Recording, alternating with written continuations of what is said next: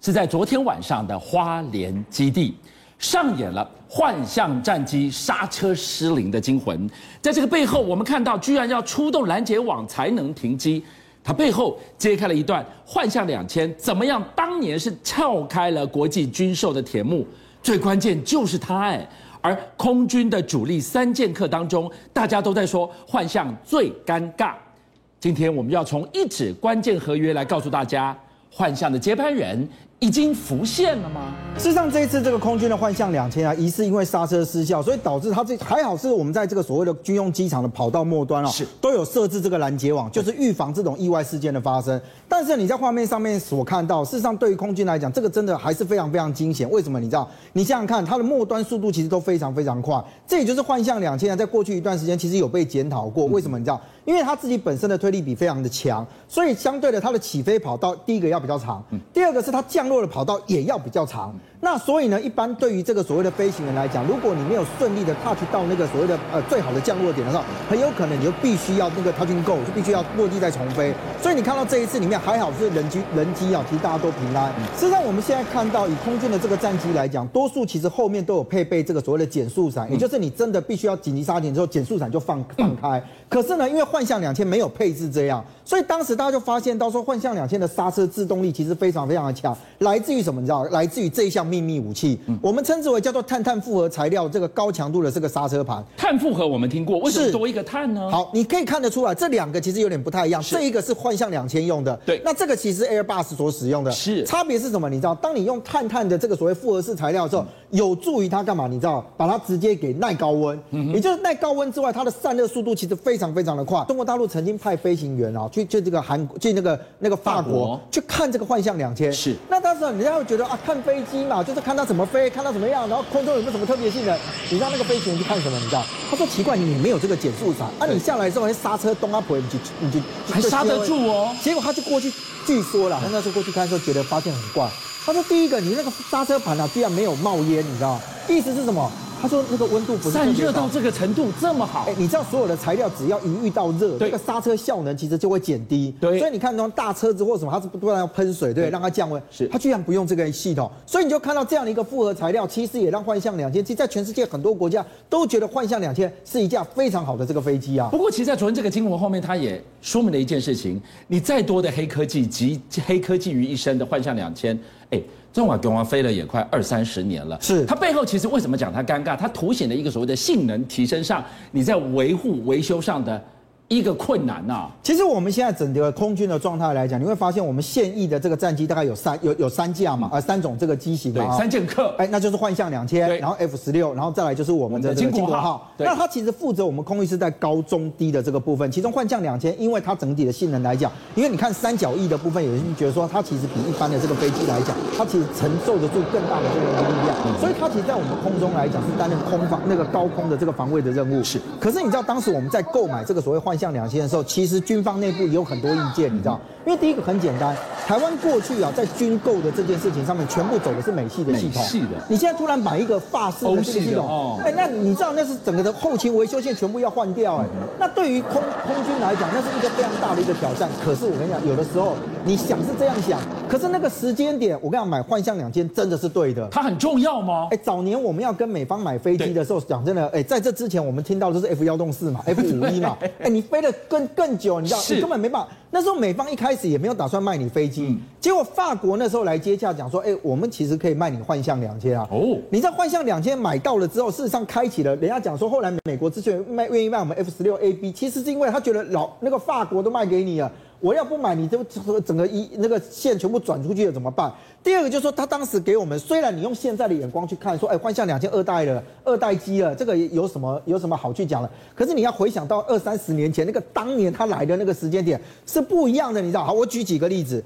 比如说呢，那个时候其实我我们啊，其实就算我们来买到 F 十六 A B 的时候，那时候受限于美国对台的这个军售里面，它很多先进武器不卖给你，你知道？可是法国当时也说，那我卖你中程空对空的飞弹，所以他把云母飞弹也卖过来，它的射程大于六十公里。哇，这不就是类似我们现在的这个 AIM 一二零的概念？还没有到一二零，因为二零其实它更长嘛。对。可是我今天讲，大家请不要用现在的眼光去看当年，这是三十年前呢。三十年前他卖你的这个飞弹，你知道当时我们最大的敌人是共军啊。对。攻击其实都还没有这样的一个一个一个距离，所以以现以当时的眼光，这叫什么？你知道超视距作战？对，因为那个时候雷达征收没有办法那个距离这么长嘛，嗯、所以他卖给你的这个云母飞弹是已经能够打到中程空对空的这个距离了。拳头已经很厉害了，但是他真正最杀的地方是在他的耳目啊。没错，所以你就知道，哎，作战最在空中，你眼睛哪看得到？啊是，最重要是你的雷达。雷达。当时呢，这个他们卖给我们这个 RDY 的这个雷达，老实讲，它的雷达征收半径已经到一百三十公里了。是，一百三十公里的征收的范围，意思是什么？我已经可以看到他们的。近岸了，你只要起飞到台海这边啊，上了台海，基本上对岸有什么东西，你大概都征收得到。那现在问题来了，你知道吗？当时卖给我们除了这个征收距离长之外，最重要的是它的整个的征收范围里面，它可以同时去干嘛？追踪二十四个目标，锁定八个目标，然后呢，控制四枚的这个所谓的云母飞弹进行攻击。是，那时候是一打四啊。当时其实老实讲，法国有一件事情没有卖给我们，你知道，因为他是说，哎，你台湾的这个状况，他还是有一些压力。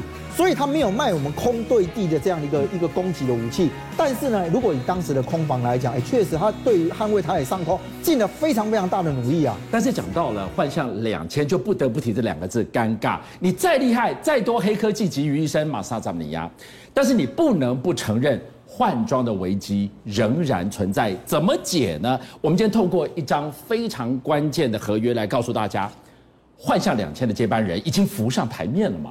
事实上哦，其实幻象两千在这一段时间里面，很多人就比较担忧叫做妥善率的问题啊。为什么？因为你走法系的系统，再来就是幻象两千呢，它自己本身的那个飞机其实已经停产了。对。那虽然你还是有这个这个国际上有一些服役的这样的一个状况，是。可是零个那个零附件的这样的一个采购，对我们来讲确实是一个压力。所以空军对于幻象两千的整个的整体的妥善率来说，一直。老实讲也不能讲说列为高度机密，但是大家都知道它确实有一些接战的状况。可是我们先回来看这一张图啊，其实幻象两千在我们这个空防里面占有最重要的的状况是，它被配属在所谓的新竹的空军基地。嗯、那如果以第三作战区就上面的这一块来讲，你会发现到，事实上为什么把它部署在这里？因为它其实距离平潭岛只有一百三十公里左右，最近对不对？对。那其实对于幻象两千来讲，它有一个很重要是它的爬升率其实非常高。嗯、也就是如果按照它的这个作战概念来讲的话，基本上可以，你这个飞行员只要上了飞。机在一分钟之内，它可以升爬升到五万英尺，嗯，因为到我这个所谓的作战高度里面去。所以呢，我们把它配置在这个地方，其实非常重要的是，他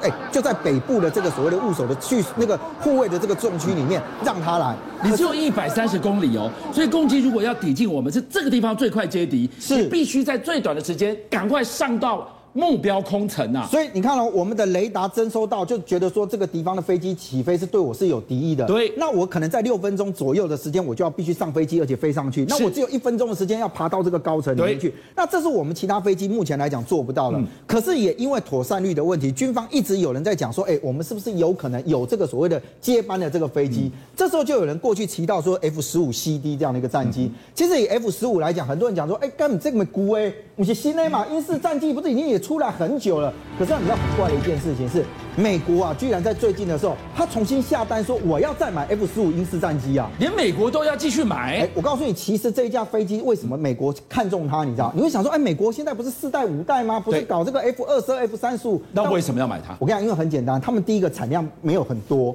第二个是什么？你知道？第二个是你今天数量不足的状态之下，F 十五的性能居然跟这些飞机来讲。老某种程度不相上下，虽然它没有逆中的能力，可是我光讲一个，你觉得飞得最快的飞机 F 十五、F 三十二，还有 F 二十二，你觉得哪一架最快？哪一架最快？你一定会觉得 F 三十五或 F 二十二嘛？第五代战机快，新的嘛？是，我跟你讲，他们输它。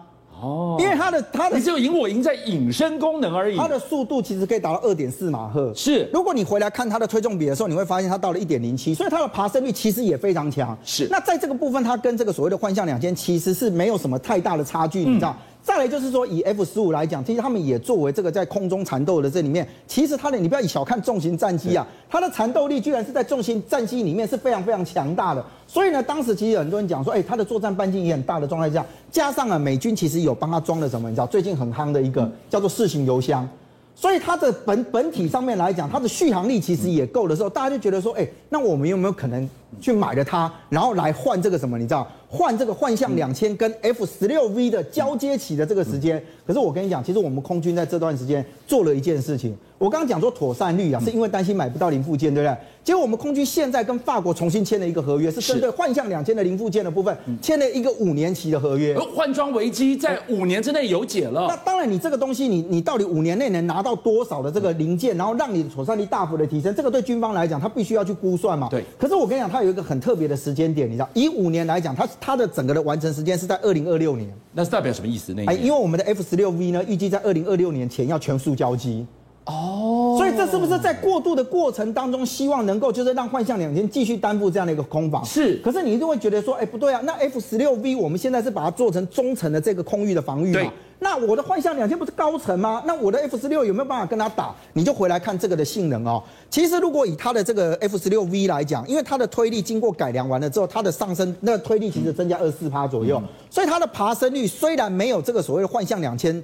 就就跟幻象两千比的时候，因为它的机型也比较轻一点，所以反而它的爬升率可以达到一秒是两百六十公尺。这个其实比这个所谓的幻那个 F 十五的爬升率还要来得高。更好。那比它高的时候，事实上我们刚刚讲，如果 F 十五被认为说可以跟幻象两千，其实在这个性能上面是差不多的这个状态下，那 F 十六来说，其实也蛮符合这样的一个状态跟需求。到时候如果它是真正的黄金接班人，二零二六年的时候，这个红色星星南寮机场幻象退。F 十六 V 进驻也是有可能的哦。呃，现在应该是这样讲哈，我们现在几乎所有的战机，尤其幻象两千哦，到 F 十六 V 进来的时候，基本上应该会全部的退到第二线去了。是。那我们就会成为全世界拥有 F 十六 V 最多的这样的一个国家。你想想看，连这个所谓的维修补给线工厂都开在台湾，都在台湾了。那以后台湾在这一块，老实讲，会不会成为美国整个在全世界亚太地区里面的这个所谓 F 十六 V 的重装基地？我跟你讲，这个是可以指日可待。邀请您一起加入五七报新闻会员，跟俊相一起挖真相。